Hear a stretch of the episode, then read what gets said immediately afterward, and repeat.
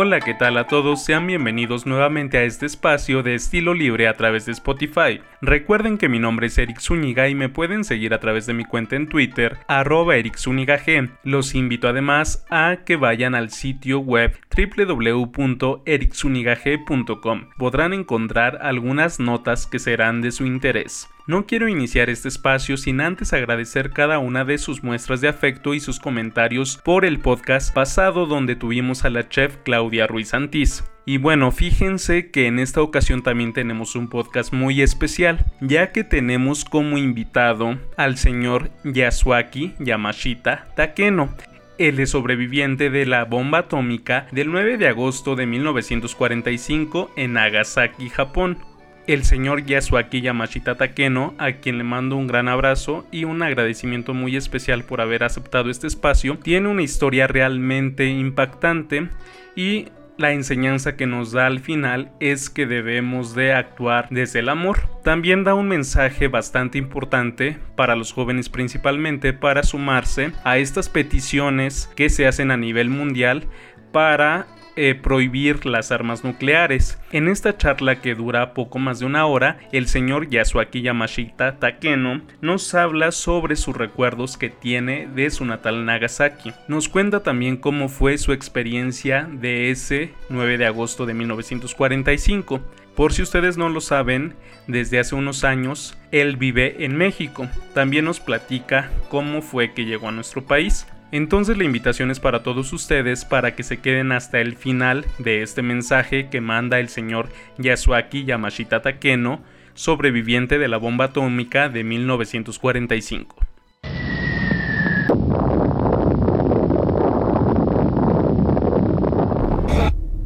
El 9 de agosto, el escenario de la muerte fue Nagasaki, una ciudad ubicada al sur del país. Otra bomba de similares características fue lanzada por la Fuerza Aérea Norteamericana y el estallido mató a otras 50.000 personas sin piedad.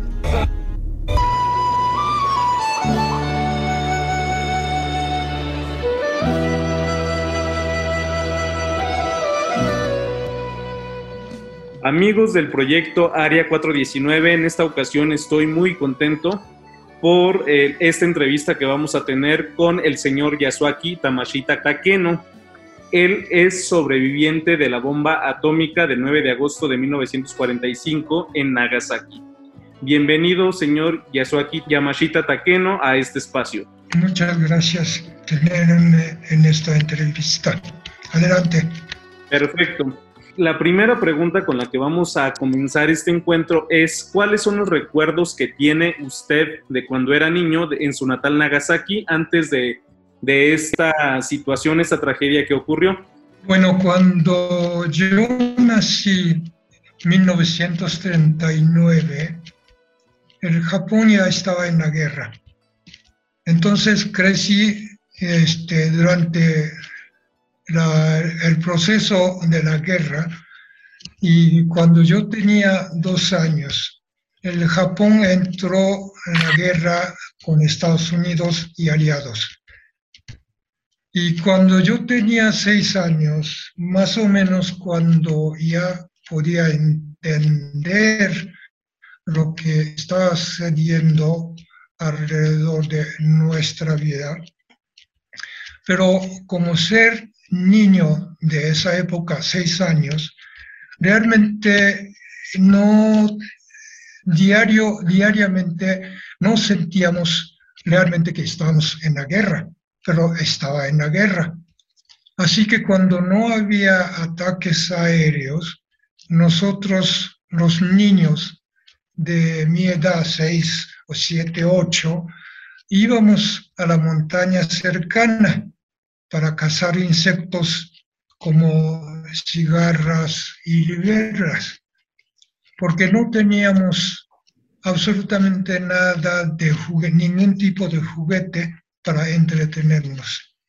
Así que nuestra vida, si cuando no, hay, no había ataques aéreos, ir a la montaña o ir al río cercano para chapotear entretenernos. Eso era vida cotidiana de nosotros Eric.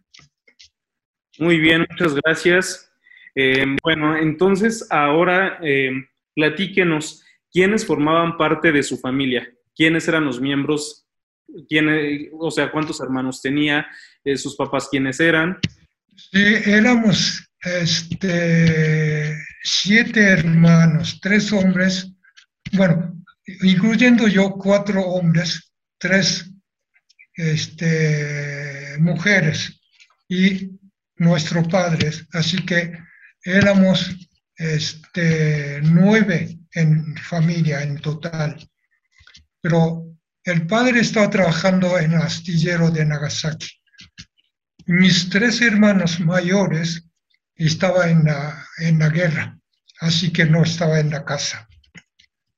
Así que eh, cotidianamente vivíamos y padre, madre, tres hermanas y yo. Eso es la familia. Muy bien. Y nos puede platicar, bueno, ya nos estaba diciendo que, iban a, a, cazar luciérnagas al monte, pero además de esto, ¿ustedes tenían algún otro tipo de actividad, algún otro tipo de, de juegos con los que se divertían durante su infancia? Realmente no. Este, de repente habíamos, estábamos jugando como soldados, haciendo marcha militar, cargando un palito en el hombro, lo imitábamos a los soldados japoneses. Pero realmente nuestro entretenimiento era ir a la montaña para cazar insectos. Eso era mayor diversión para nosotros. Ahora sí, entrando, entrando a este tema, ¿nos puede platicar cómo recuerda eh, Nagasaki? Obviamente antes de, este suceso, ¿cómo, ¿cómo, recuerda su pueblo? ¿Qué es lo que había antes de, lo ocurrido con la bomba del 9 de agosto de 1945? Bueno, nosotros vivíamos realmente más, bastante lejos del centro de la ciudad, cerca de, en una montaña, y siendo durante la guerra, la gente no movilizaba ir al, centro para hacer sus actividades. la vida cotidiana desarrollaba dentro de la zona donde vivíamos. Pero la ciudad de Nagasaki es una ciudad bastante única comparado con otras ciudades. En el siglo XVII, al principio del siglo XVII, el gobierno de Japón este, cierra completamente, toma la decisión de aislar del mundo. Pero únicamente la ciudad de Nagasaki tenía un puerto abierto hacia al exterior. Es la única parte que podía tener contacto los extranjeros con el Japón. Eso estaba en el puerto de Nagasaki. Es única manera de tener contacto hacia fuera del país, porque estaba completamente cerrado. Y además la ciudad de Nagasaki, este, realmente mayor mayor población en la católica. Es una ciudad bastante única comparado con otras ciudades, porque una época, eh, casi decir 100%, era la gente era católica y que no había, no existía eso en otra parte. Eric. Usted antes, eh, bueno, cuando era niño, ¿cómo se imaginaba su futuro? ¿Qué era lo que esperaba conseguir? ¿Cómo se imaginaba de grande? No, este, realmente no, no tenía esa idea, porque mientras estábamos en la guerra, como que no había, no podía pensar en el futuro, no sabíamos ni cuándo va a terminar la guerra. Así que nunca imaginaba qué futuro puedo tener. O sea que mm, lo que me está diciendo es que vivían al día, o sea, sin pensar en qué... realmente no, no, no era ansia, realmente. pero bueno, realmente nosotros no sentíamos tantos que así es, estar dentro de la guerra, como otras ciudades que habían sufrido mucho, porque la ciudad de Nagasaki no había sufrido tantos ataques aéreos comparado con otras ciudades grandes, porque en esa época, eh, la época en que yo estaba comentando, y la mayoría de las ciudades grandes ya había sido arrasado por completamente por ataques aéreos.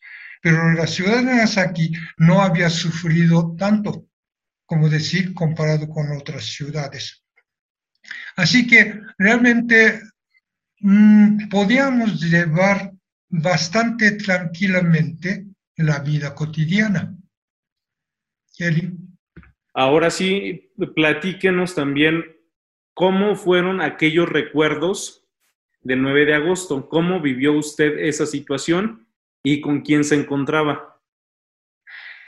ese día, cuando Estados Unidos dejaron caer la bomba atómica sobre la ciudad de Nagasaki, tres días después de Hiroshima, 9 de agosto de 1945, ese día la ciudad de Nagasaki amaneció con tres sirenas de emergencia. Hay gente que dice nada más, eran dos sirenas de emergencia. Esa sirena de emergencia quiere decir, cuando suena sirena, inmediatamente puede haber ataques aéreos. Pero ese día en la ciudad de Nagasaki no pasó absolutamente nada. Por eso la gente estaba llevando la vida cotidiana, como de costumbre. No sé por qué ese día yo no había ido con mis amigos a la montaña para entretenerme cazando insectos. Yo estaba solo jugando frente a mi casa, cerca de mi, cerca de mi madre que estaba preparando la comida de mediodía. Pasó un señor, un vecino, diciendo que está volando un avión, tenemos que cuidarnos. Mi madre le dijo, seguramente no va a pasar como de costumbre. Eso realmente era bastante cierto, porque no había sufrido tantos ataques aéreos. Bueno, en ese el momento que se fue el Señor y una hermana que estaba dentro de la casa vino a decir a mi madre, mamá, está anunciando en la radio que hay un avión muy misterioso que está volando sobre la ciudad de Nagasaki, tenemos que cuidarnos. Entonces mi madre me llamó, vamos a entrar al refugio de la casa. Refugio de la casa. Durante la guerra, mayoría de las casas japonesas tenía su propio refugio cuando en caso de que no hay suficiente tiempo ir al refugio de la comunidad, lo utilizaba. Y el refugio era un agujero muy pequeño abajo del, eh, abajo del piso de la casa y podía utilizar en caso de emergencia. Y mi madre tomó mi mano el momento que entramos a la casa, vino una luz tremenda, muy fuerte, como decir mil relámpagos al mismo tiempo, era muy fuerte. Entonces mi madre me jaló al suelo, me cubrió con su cuerpo. Vino una explosión tremenda. Era muy fuerte sentíamos que estaba volando miles de cosas encima de nosotros. De repente, un silencio total. Nos levantamos vimos que las ventanas, las puertas, los tejados habían desaparecido.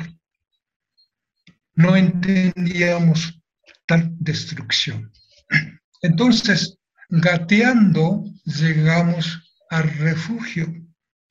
Mi hermana estaba ya ahí, pero estaba llorando. Entonces mi madre le preguntó, ¿qué te pasa? Mi, mi hermana dijo, mamá, parece que me tocó un aceite. Un aceite quiere decir que en esas fechas había rumor de que Estados Unidos iba a utilizar una bomba química, pero nadie entendía qué tipo de bomba química puede ser. Entonces la gente comúnmente decía, seguramente como algún tipo de aceite, porque mi hermana estaba sintiendo que estaba escurriendo algo, algún líquido aceitoso de la cabeza, pero no podíamos ver porque estaba muy oscuro el lugar. Quedamos como unos 10 minutos hasta que mi madre decidió llevarnos al refugio de la comunidad. Salimos a la luz. Mi, la cabeza de mi hermana estaba cubierto de pequeños pedazos de vidrio. Estaba desangrando. Afortunadamente, la herida no estaba tan profundo. Mi madre pudo quitar todos los pequeños vidrios, limpió la sangre. Corrimos al refugio de la comunidad en la montaña.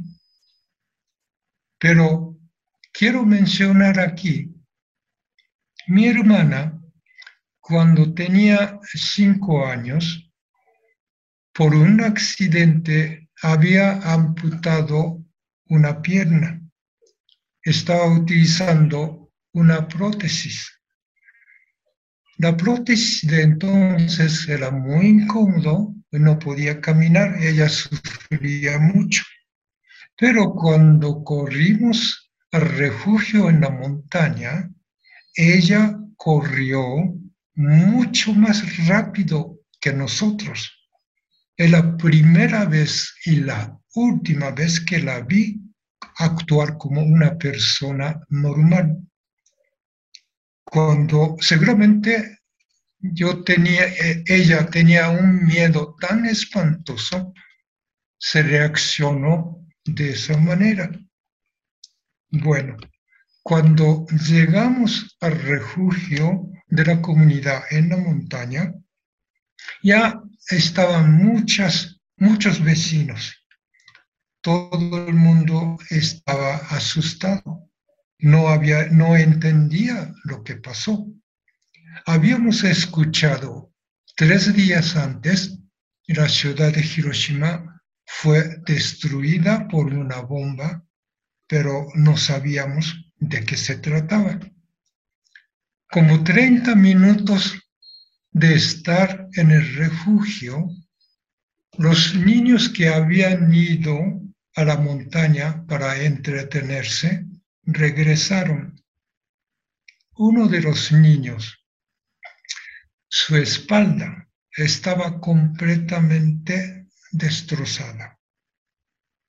Una quemada muy severa. Él sufrió un grito, un llanto, pero no podía hacer absolutamente nada porque no había, no estaba médico, no había enfermeras, no había medicamentos. Él murió como dos días después, pero su cuerpo estaba completamente infectado de gusanos. Bueno, del, del refugio podíamos observar la ciudad de Nagasaki estaba en llama, quemándose días y tras días. Nosotros únicamente estábamos observando la nuestra ciudad estaba en llama. Nadie tenía ninguna palabra.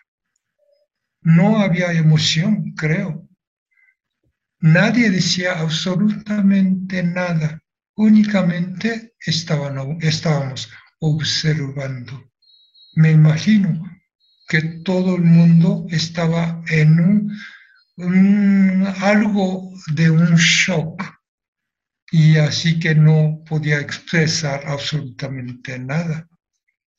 Pero el problema no era eso, sino que no teníamos absolutamente nada que comer. Antes de la explosión, la ciudad de Nagasaki proveía un poco de alimentos.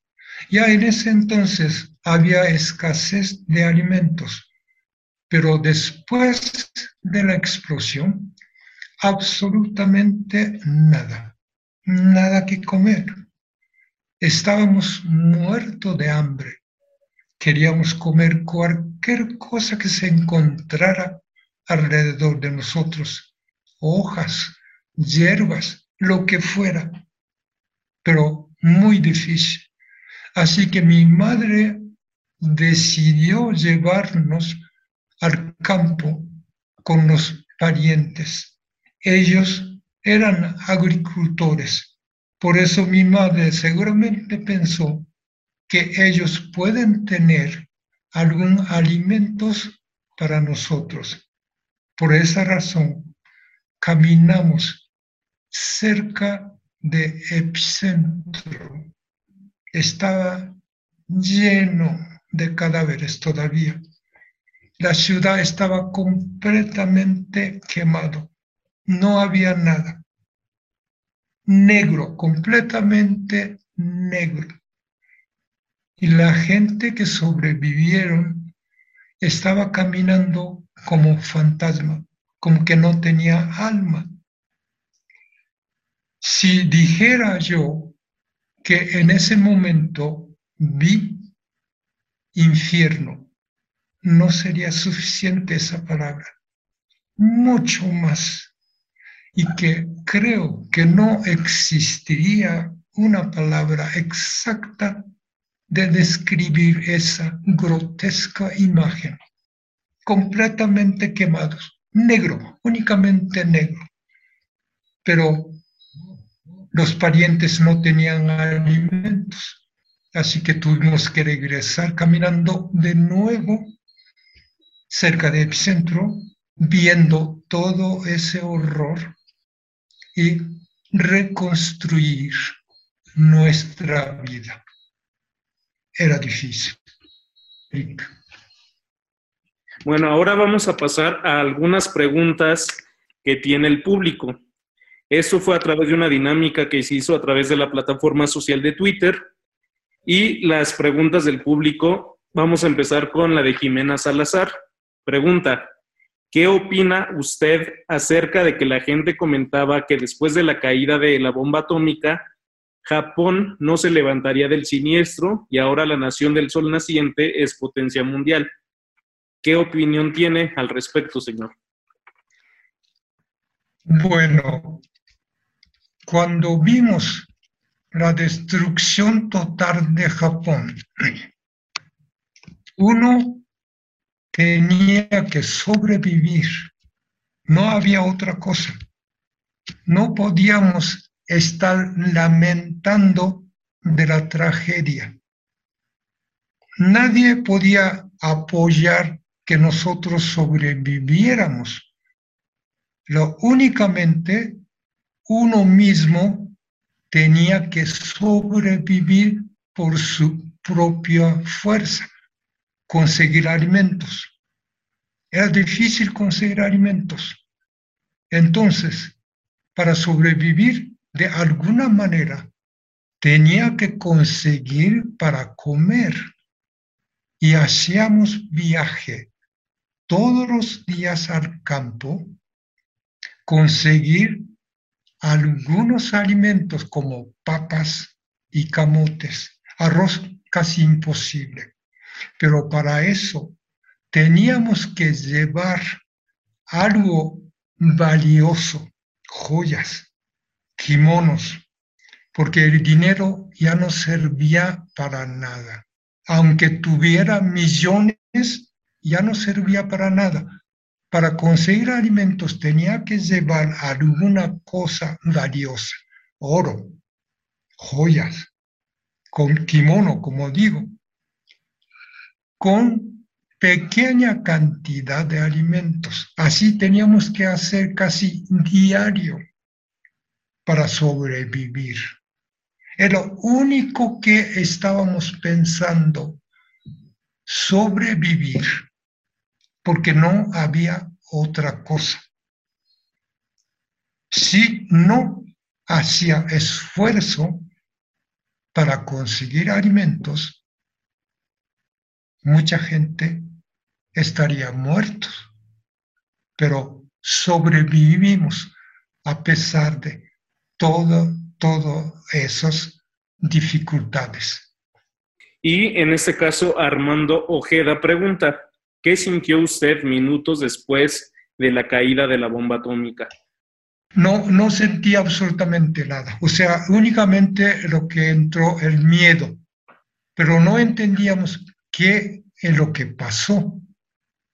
No sabíamos absolutamente nada de la bomba atómica. Ahorita podemos hablar de la bomba atómica, pero en ese entonces nadie, nadie absolutamente sabía de que había utilizado la bomba atómica.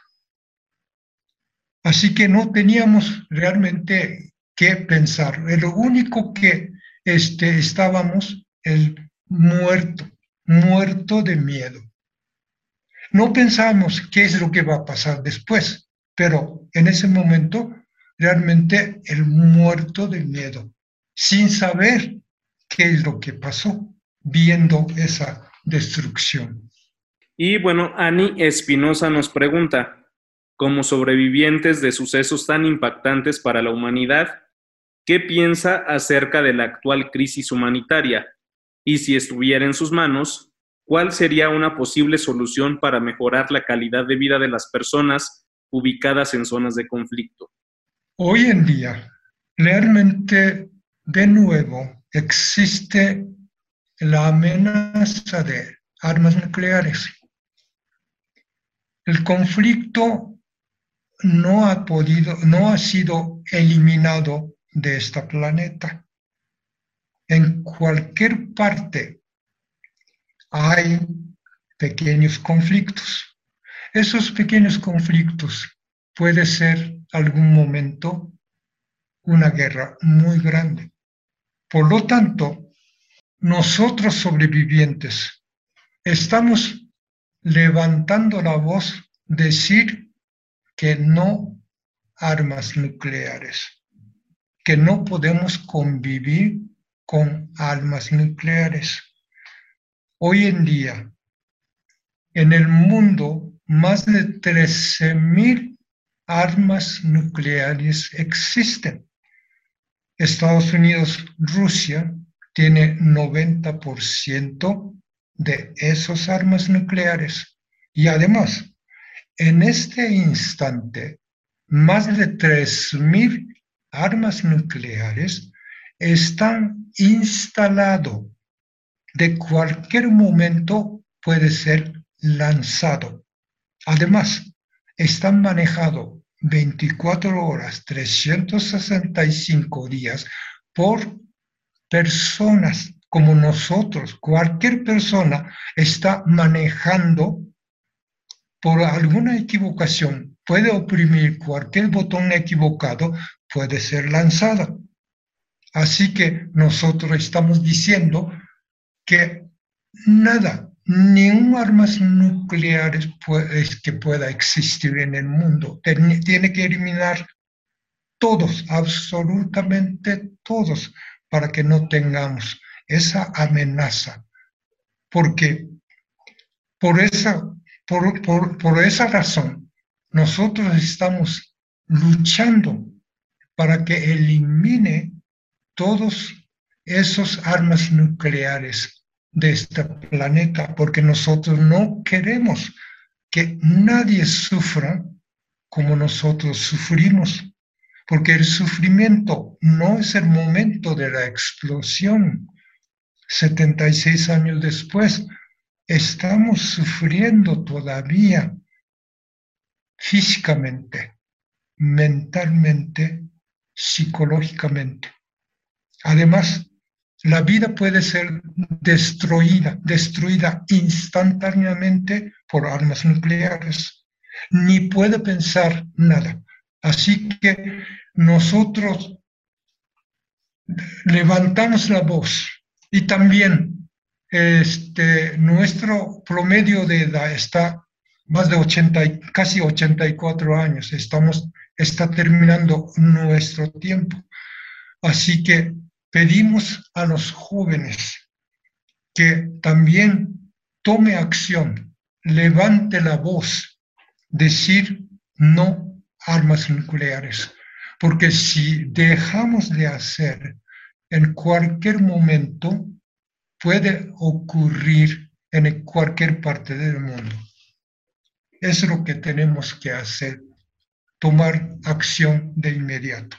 Estoy de acuerdo, señor.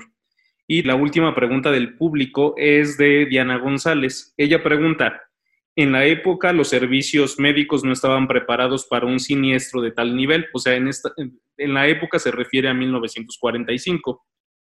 Pese al paso del tiempo, ¿considera usted que se han tomado medidas preventivas en torno a los efectos de dicho tipo de armas, aumentando las técnicas del tratamiento médico? Mire, este, lo voy a contar cuando explotó la bomba atómica en Hiroshima y Nagasaki, había radioactividades en ese lugar, pero nadie sabía de lo que existía eso de radioactividades. Entonces, muchísimas gentes entraron por busca de familiares, hermanos, hijos, amigos, a quien sea, contaminaron de radioactividades. Empezaron a morir. Aparentemente no tienen ninguna enfermedad, ninguna lesión, pero empezaron a morir mucha gente. Entonces, la gente que no habían sufrido por bomba atómica empezaron a decir que los sobrevivientes están enfermos, está llevando alguna enfermedad contagiosas. Hay que separarlos. No hay que tener contacto con ellos. Nada de amistad con ellos. Empezaron la discriminación. Y nadie sabía porque Estados Unidos prohibió hablar de la bomba atómica.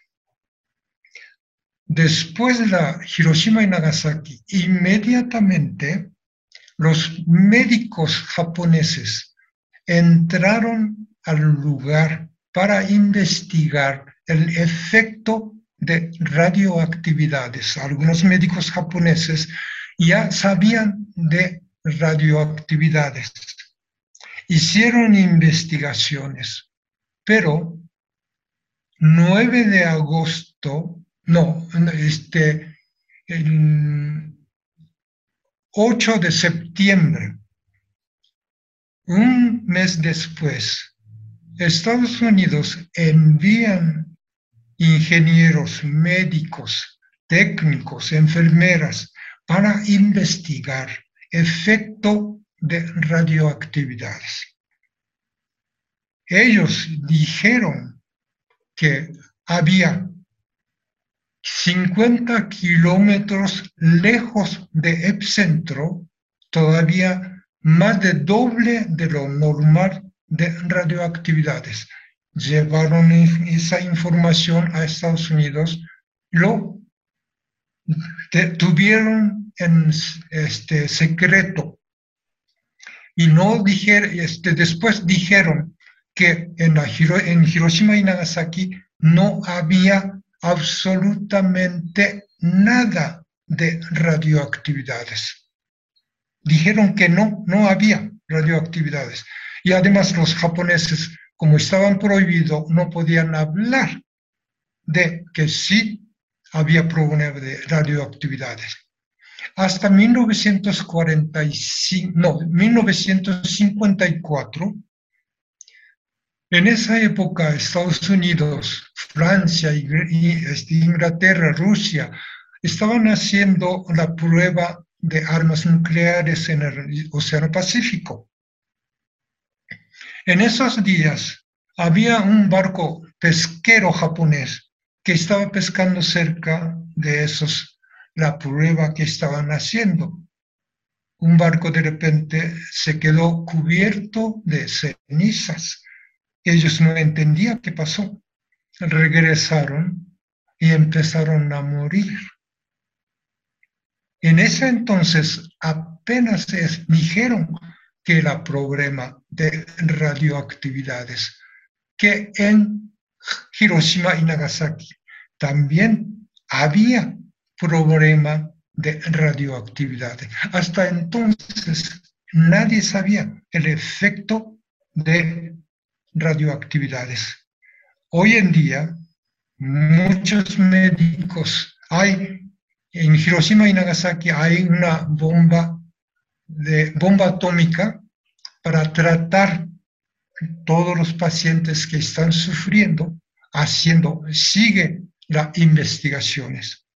Todavía hay cosas que no entiende perfectamente bien el efecto, lo que causa, porque el efecto puede causar hasta segunda, tercera generación por cambio, este, por mutación de genes.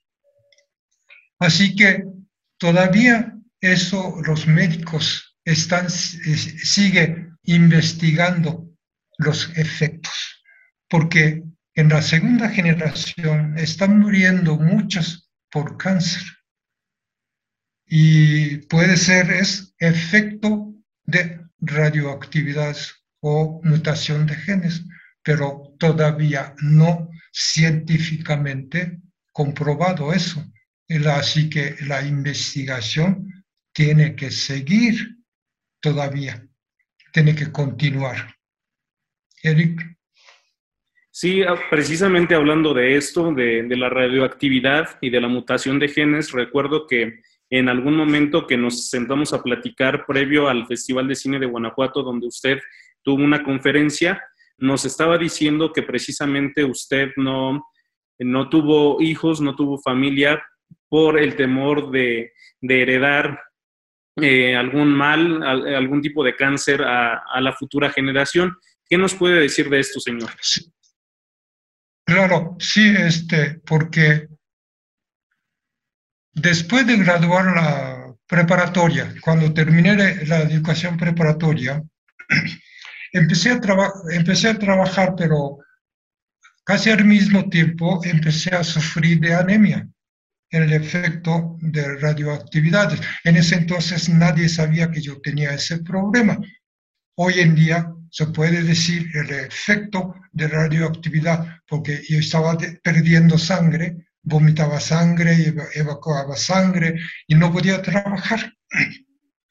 Dos años más o menos duró ese problema de anemia severa, duró como dos años. Después de dos años, más o menos empecé a tener una salud bastante bien. Entonces empecé a trabajar en el hospital de la bomba atómica de la ciudad de Nagasaki.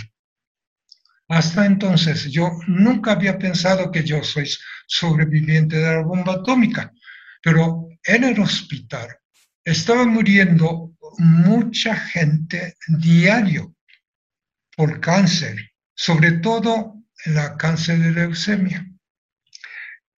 Pero mientras estaba trabajando, vi muchos casos de nacer niños de esas cabezas pequeñas que no crecen, muertos. Ah, seguro que estaban muertos, pero nacieron muchos niños de esos problemas, porque las mujeres que estaban embarazadas reciben cuando enorme cantidad de radioactividad. la cabeza de niño deja de crecer, por eso nace así los niños. Entonces, y viendo todo ese problema, y pensé, seguro que cuando me caso puedo tener ese problema, puede nacer el niño. Y además, y que esto no, no había contado anteriormente, este, fui rechazado, sufrí de discriminación. Una mujer dijo frente a mí, yo nunca me casaría con ningún sobreviviente. Así que nosotros estábamos casi condenados de no poder formar una familia. Por eso, en ese momento decidí no casarme, no tener hijos. Eso es la verdad. Eli. ¿Usted eh, a qué familiares, conocidos o amigos dejó de ver después de la explosión de Hiroshima y Nagasaki? Pues la única persona que vi morir es el niño que murió por quemada. De, yo tenía creo que como seis años como, como, como mi edad. Y fuera de eso, este, mi padre que murió después de la consecuencia, y porque él estaba trabajando en el astillero de Nagasaki. Fue inmediatamente llamado a ir al epicentro. Días tras días estuvo trabajando limpiando cadáveres, quemando cadáveres. Él seguramente, como otras personas, contagió de radioactividad pero en ese entonces nadie sabía. Y mi, padre siempre decía, después de trabajar, estoy sintiendo que estoy perdiendo todos mis dientes. Él tenía esa sensación como que se estaba perdiendo los dientes, sus dientes estaban muy bien. Pero después tuvo derrame cerebral vino la consecuencia, después no pudo trabajar, pero su estado de derrame cerebral duró muchos años. Así después finalmente ya murió. Pero en ese entonces nadie decía que por efecto de radioactividad. Pero seguramente hoy en día se puede decir que el efecto por radioactividad y consecuentemente después, muchos años después, pero murió mi madre porque mi madre empezó a sufrir severa osteoporosis. Por eso es también efecto de radioactividades. Y murió también, ella, este, mi hermana también murió después por cáncer. Y la mayoría de la gente muere por cáncer. Puede ser, eso es el miedo de mí. Personalmente tengo ese miedo. El miedo siempre vive conmigo, diario, seguramente hasta el día que me, este, el día de muerto. Platíquenos ahora cuál fue el motivo que lo trajo a México y cómo se dio esta oportunidad de llegar a nuestro país.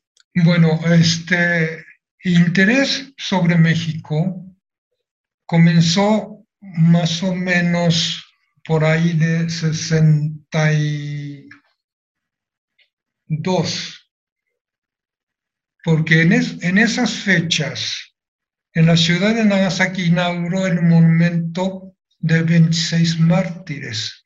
Uno de esos 26 mártires es San Felipe de Jesús, un santo mexicano. para celebrar ese monumento, inauguración de ese monumento, llegaron muchos mexicanos de estar en la inauguración para ver el santo mexicano, San Felipe de Jesús. Y conocí muchos mexicanos en ese momento. Y además, en la, donde está ese monumento hay una iglesia donde dan el, trabajos de misión jesuitas, muchos jesuitas. Había muchos mexicanos jesuitas también y estaba dando clase de español y me interesó mucho y comencé a tomar clase. Y en 64, Japón se puso de moda la música mexicana, sobre todo de música de tríos, de tríos panchos, tríos tres haces, los, caballeros y todo. Y se puso realmente una moda impresionante en Japón. Primeramente llegaron Trío Los Panchos. Hizo una gira de conciertos en Japón, en diferentes ciudades. Llegó a Nagasaki también. Fui a escuchar el concierto. Cuando se levantó el telón, los panchos estaban cantando en japonés. El público estaba loco, así emocionado. Y seguimos así la afición a la música mexicana. Pero cuando comencé a trabajar en el hospital, también comencé a sufrir la discriminación, pero más que nada, una persona que estaba sufriendo, un joven que estaba sufriendo leucemia, yo tenía el tipo de sangre exactamente lo mismo. Entonces, cuando él necesitaba transfusión de sangre, el médico me hablaba, Yasuaki, ¿nos podría dar un poco de tu sangre? Yo sí le daba cuando podía. Un día, ese, esa persona su cuerpo estaba completamente cubierto de manchas negras. Murió. En ese momento yo pensé, dije que este caso, el caso de este joven puede ser mi caso. Voy a morir como él. No sé cuándo. Mañana, un mes después, un año después, pero estoy seguro que voy a morir como él. Entonces, estar en el hospital trabajando era difícil. Quería, quería escapar en algún lugar. Al, al mismo tiempo, sufrir de maltratos, discriminación. Entonces, eso me aceleró de ir a algún lugar, no importa cualquier parte que nadie que me conociera que yo soy sobreviviente de la bomba atómica. Quería ir a algún lugar. En 68 me presentó venir a México y trabajar en las Olimpiadas, en una oficina, en una oficina de prensa. Acepté inmediatamente, renuncié a mi trabajo, vine a México y trabajé durante las Olimpiadas y después me quedé pensando aprender, perfeccionar el idioma, regresar a Japón. Pero en ese entonces Japón, una, un trabajador tenía que comenzar en una compañía, comienza en una compañía, terminar en esa misma compañía.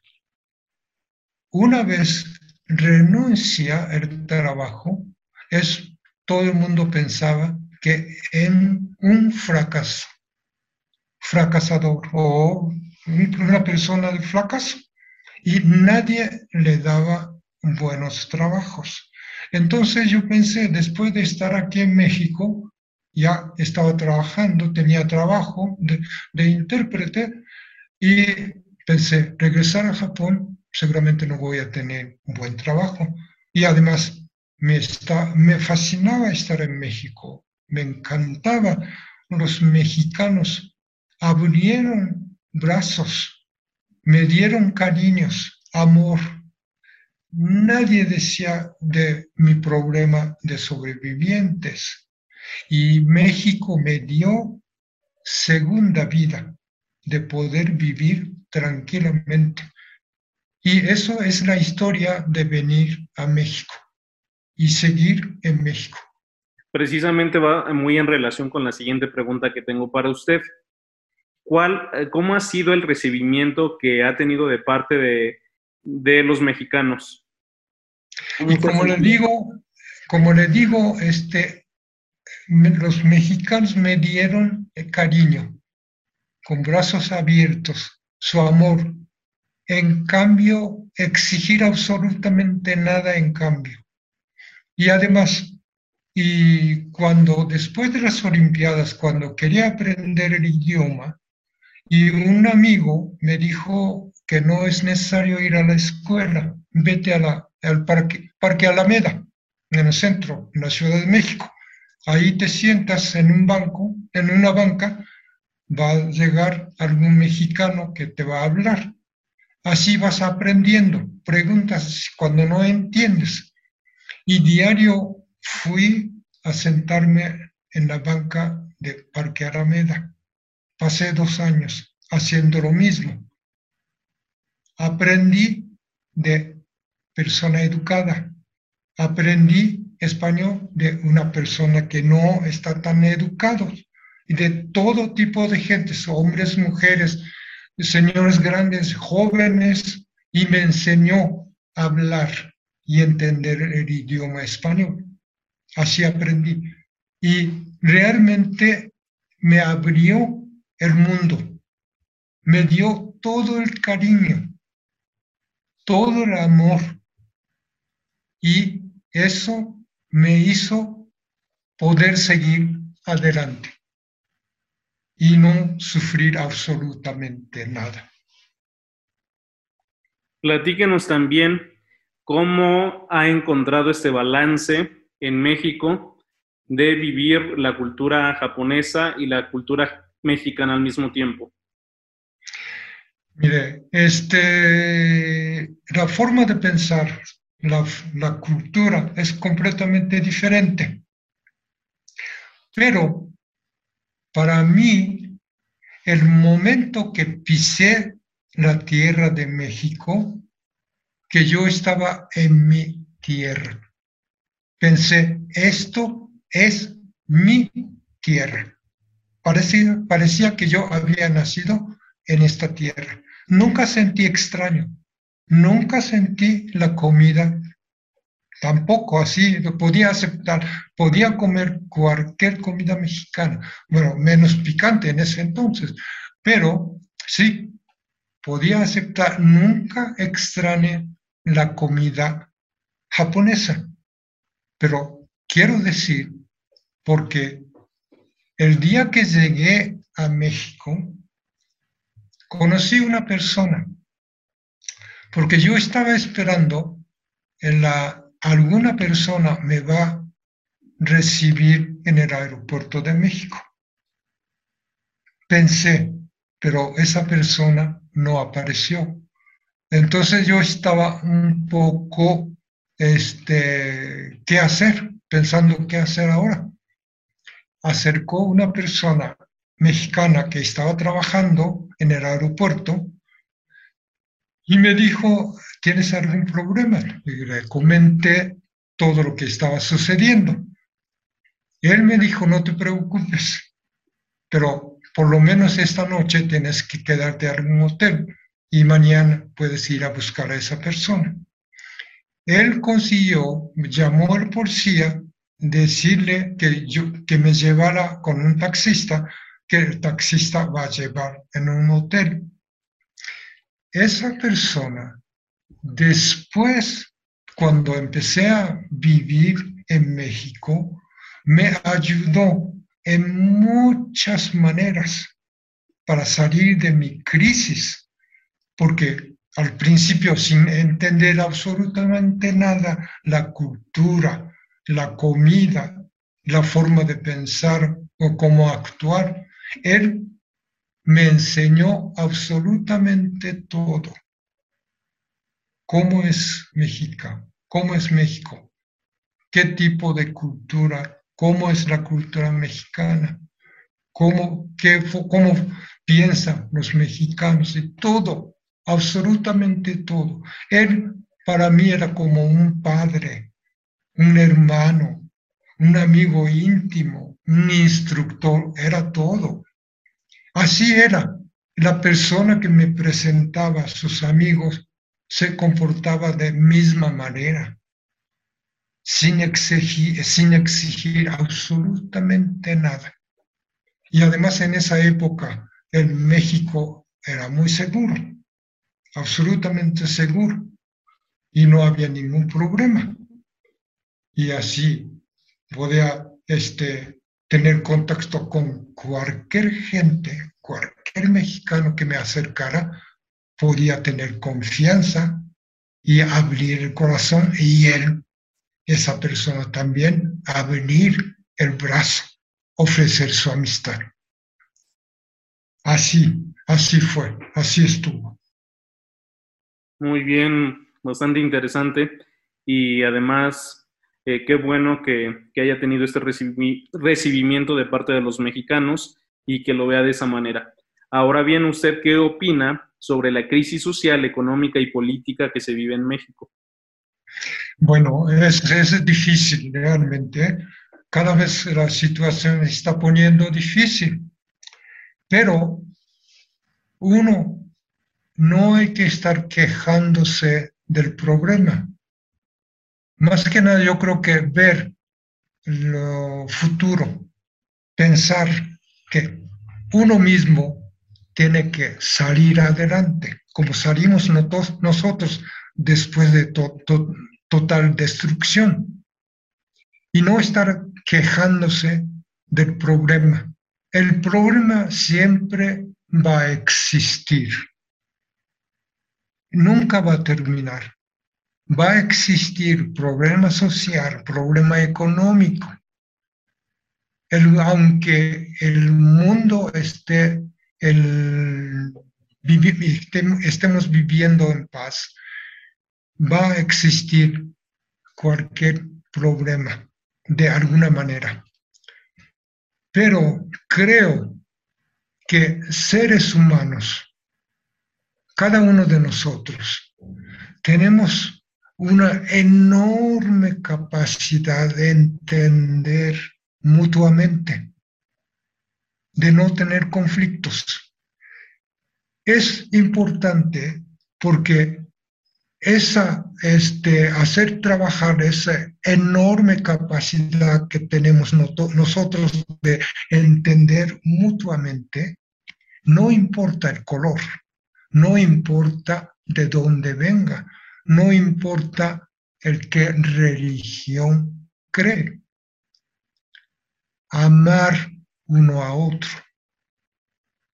Pasar el amor hacia otra persona.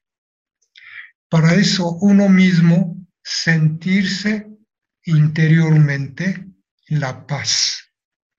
La paz no es tan sencillo, pero uno mismo ama uno mismo ama, entonces ese amor puede pasar hacia otra persona. En un pequeño acción que haga de transmitir el sentimiento de la paz hacia otra persona, esa pequeña acción puede ser algún momento muy grande. Una voz puede ser que muy pequeña, pero segunda voz tiene que ser más fuerte. Así, cada uno tener acción, comenzar acción de amar a otra persona. Nunca, nunca jamás odiar a otra persona. Odiar nunca solucionaría absolutamente nada. Odio crea otro odio. Nunca termina. Así que trata de amar, tratar de amar hacia a otra persona, transmitir ese amor hacia otra persona. Tenemos esa capacidad nosotros, seres humanos. Eric. Yo creo que a partir de ahí se empieza para poder generar empatía con los demás y poder tener una sociedad pues que se lleve mejor con sus semejantes. Yo creo que la clave está ahí en eso que acaba de mencionar. También le quería preguntar, habiendo muchos lugares en, en México, ¿por qué usted eligió San Miguel de Allende? Me imagino que es por la interculturalidad que se vive ahí, pero ¿por qué decidió que San Miguel de Allende fuera su residencia? Bueno, este, primeramente conocí San Miguel ya en 1969. Todavía es un pueblito. Vivía ya muchos extranjeros, sobre todo los americanos. Pero en ese entonces yo todavía estaba trabajando, así que tenía que vivir en la Ciudad de México. En ese entonces, fuera de Ciudad de México, no podía conseguir el trabajo que yo quisiera.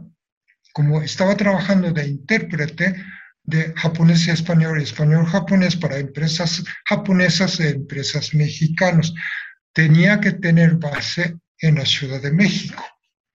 Pero cuando ya después de trabajar casi 30 años y pensé ya jubilarme, entonces pensé, mejor ir a algún este, provincia más tranquilo, porque ya me empezaba a sentir que la vida en México comenzó a ser mucho más pesado, mucho más tráficos, mucho más, más, la, más población. Entonces, y empecé a buscar algún lugar en la provincia. Y además, en ese entonces yo había comenzado a hacer cerámicas. Y mucha gente me decía, ¿por qué no vas a San Miguel? En San Miguel puede hacer cerámica porque hay escuela de artes. Entonces vine a ver San Miguel a ver si podía hacer realmente continuar mi cerámica. Y en ese entonces todo el mundo hablaba de Instituto Allende en San Miguel, pero el instructor que lo conocí no me parecía nada interesante. Y así que estaba un poco decepcionado, pero fui y eh, sabía que en Bellas Artes da, estaba dando también cerámica. Fui ahí y conocí instructor, me pareció muy bien y pensé, podía seguir haciendo cerámica. Así que voy a, primero, primeramente, este, viví en un departamento dos años, a ver si me acomodaba perfectamente bien para vivir permanentemente. Sí, durante esos dos años me pareció muy bien, me gustó mucho. En ese entonces todavía San Miguel no era tan, este, tan así lleno de, de turismos y y todavía la vida era bastante económica y así que decidí quedarme en San Miguel de Allende a vivir permanentemente. En San Miguel de Allende usted ha encontrado eh, personas de, origen japonés con los que puedan eh, de alguna manera continuar con, con su cultura. Este, últimamente no porque es, San Miguel se ha convertido en un lugar extremadamente caro, carísimo, sobre todo para estar pagando la renta. Eso casi, casi imposible. Y además, yo estaba haciendo cerámicas no como para vivir con eso, haciendo cerámicas, sino es, era mi hobby para entretenerme el tiempo. Así que estar pagando la renta, que casi es imposible, y día, cada año aumentando 10%. Entonces pensé, no, no más estos gastos. Y así que ya dejé de hacer cerámicas. Y actualmente ya no está haciendo cerámica. Vimos que recientemente se, publicó un libro en colaboración con el Fondo de Cultura Económica. ¿Ese libro dónde lo podemos adquirir? Que se llama Ibakusha. Con Sergio Hernández empecé a trabajar desde hace mucho tiempo. Él ha organizado muchas veces este, conferencias y últimamente este, hice conferencia a través de línea, como ahorita, como estamos haciendo ahorita, a través de Zoom. Zoom. Y este, parece que este, se enteró una persona del Fondo de Cultura Económica, le proporcionó a Sergio hacer un, como como es pequeño libro. Parece que es una parte de serie de libros que están publicando Fondo de Cultura Económica. Han publicado muchos, muchos temas y últimamente esa es la última edición que ellos lo hacen. Y el día 14 de agosto, para presentar este libro, y fui a México, hice la plática, presencia de algunas personas. Es controlado la entrada, obviamente, pero esto es lo que está promoviendo en la como última publicación de Fondo de Cultura Económica. Hibakusha quiere decir sobrevivientes de la bomba atómica en japonés. Y puede conseguir en la librería de Fondo de Cultura Económica, en cualquier Fondo de Cultura Económica. Por, por ejemplo, esta librería es Educal. Hay en muchos lugares. Y es muy económico y puede conseguir en cualquier parte. La siguiente pregunta, ya casi para terminar esta charla, señor. ¿Usted en algún momento ha pensado en dejar México y regresar a Japón? Nunca. ¿Por qué? Nunca, nunca he pensado regresar a Japón. Me fascina estar en México. Amo México. Y la vida, mi vida está aquí. Ya hice mi vida en México. Si regreso a Japón, ya sería difícil adaptar de nuevo la forma como viven los japoneses. A mi edad, y además ya casi no tengo, mis amigos ya han muertos, las compañías de escuela ya la mayoría están muertos. Mis hermanos también muertos. Mis padres no están. Únicamente tengo una hermana todavía, pero ella también está muriendo. Así que ya realmente no tengo familia. Tengo sobrinos sobrinas, pero ellos tienen su propia vida. Así que mi vida ya está establecida firmemente aquí en México. Soy como mexicano decir, y mi vida está aquí. Es el lugar donde voy a terminar mi vida. Así es, es México es para mí, me dio la segunda vida.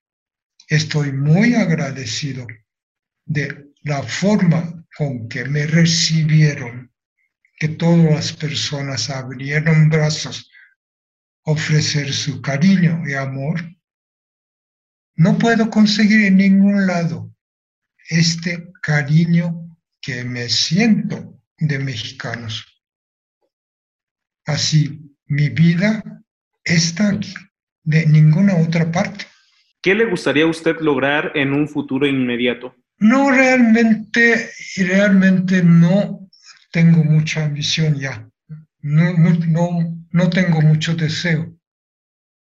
Vivir tranquilo, vivir en paz, sin amenaza de armas nucleares.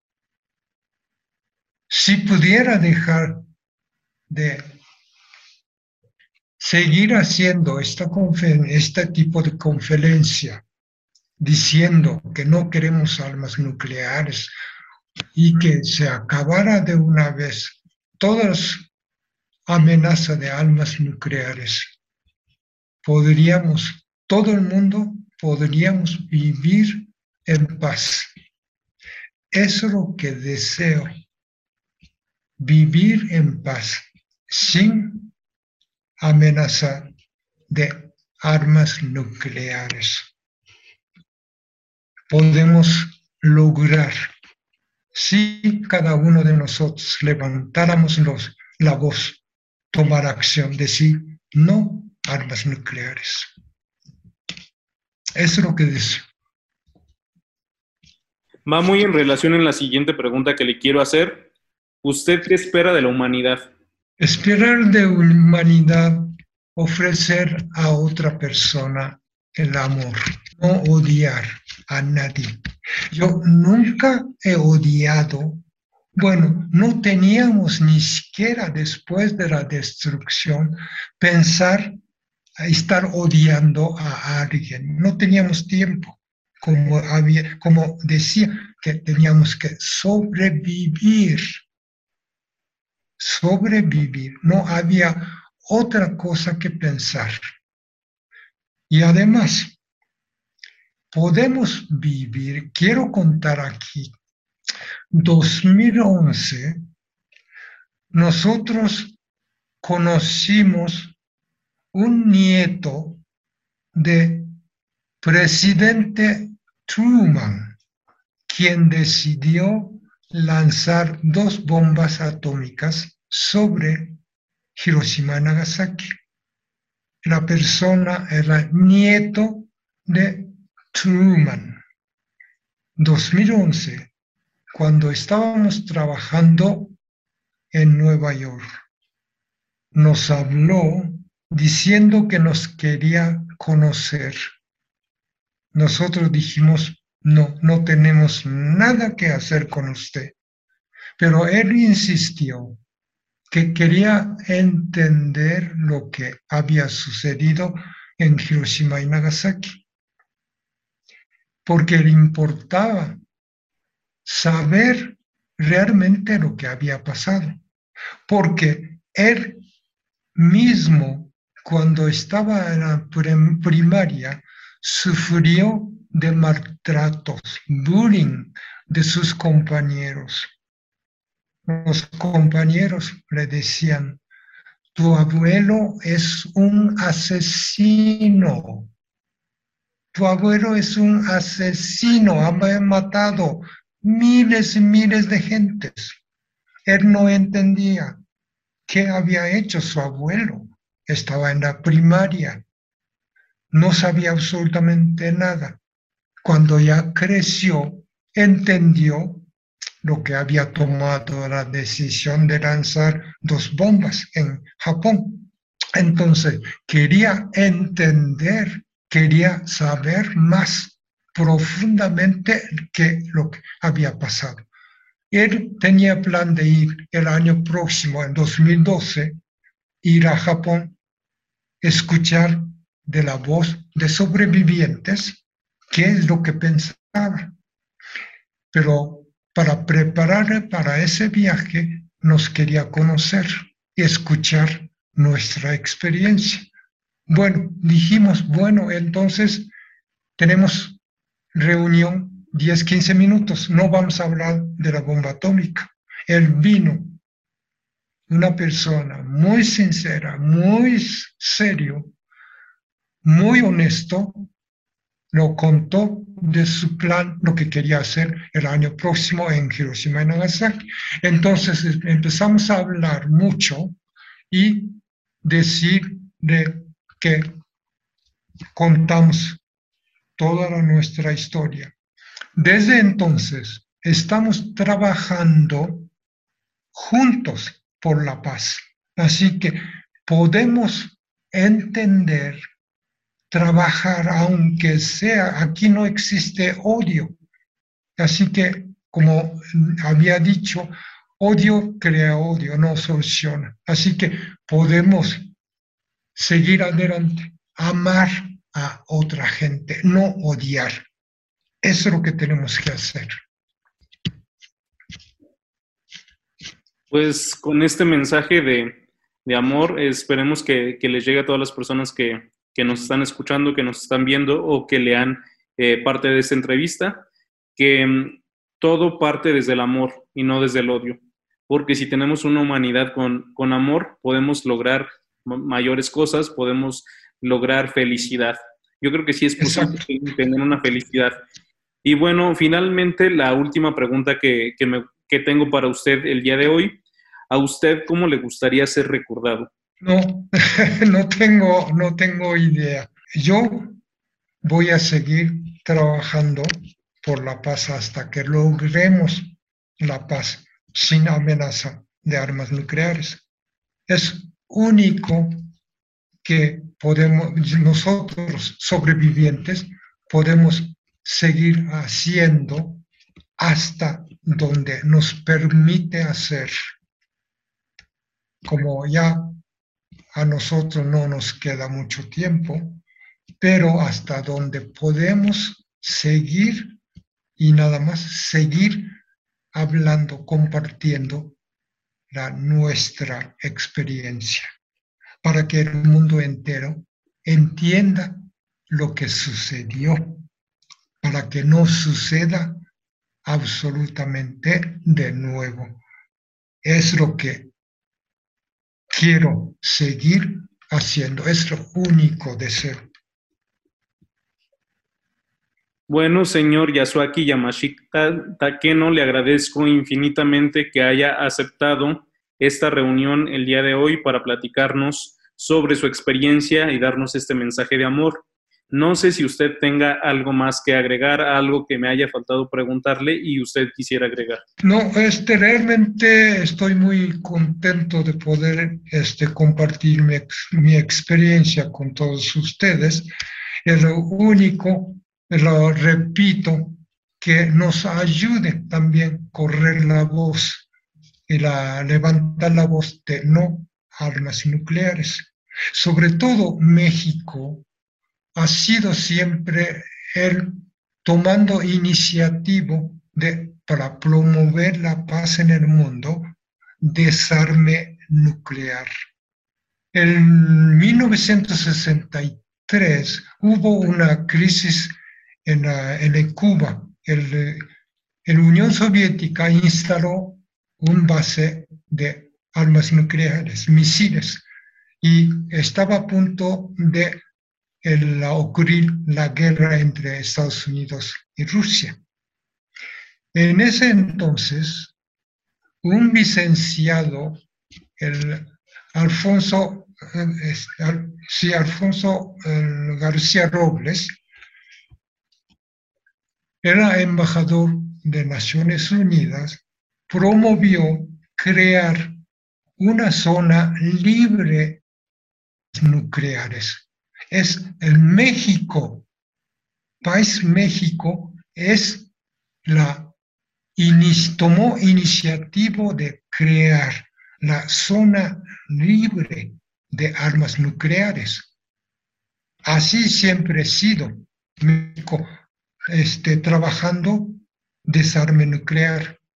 Y además, este, 7 de julio de 2017, en Naciones Unidas firmaron prohibición de tener armas nucleares. No puede tener, comerciar, producir, todo está prohibido. México en esa ocasión también tomó iniciativa de para que países participen a prohibir armas nucleares. Y 122 países y lo firmaron. Y este año en enero, esa, el tratado entró en función ya. Así que está prohibido absolutamente de producir, comercializar, utilizar armas nucleares pero sigue teniendo nueve países todavía, Estados Unidos, Rusia, Inglaterra, Francia, China, Pakistán, India, Israel, Norcorea. Ellos todavía tienen y no han querido firmar. Por eso nosotros tenemos que luchar, levantar la voz, no armas nucleares, para lograr la paz, vivir sin amenaza de nucleares. Muchas gracias. Nuevamente, le agradezco el que se haya tomado este tiempo para platicar con nosotros y pues la invitación para todas las personas que nos escuchan a través de Estilo Libre en Spotify es para que estén al pendiente de las conferencias de los libros que tiene publicados el señor Yasuaki Yamashita. También los invitamos a que se den una vuelta a nuestro sitio web www.ericsunigage.com. Por el momento sería todo. Muchísimas gracias, señor, nuevamente por estar aquí con nosotros. Bueno, muchas gracias.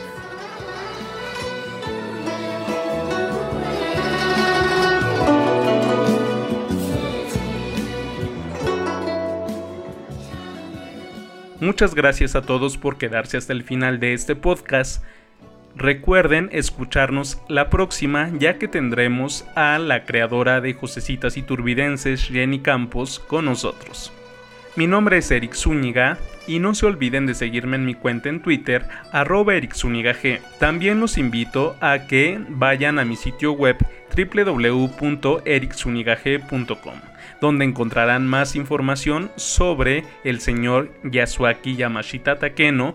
Nos escuchamos la próxima.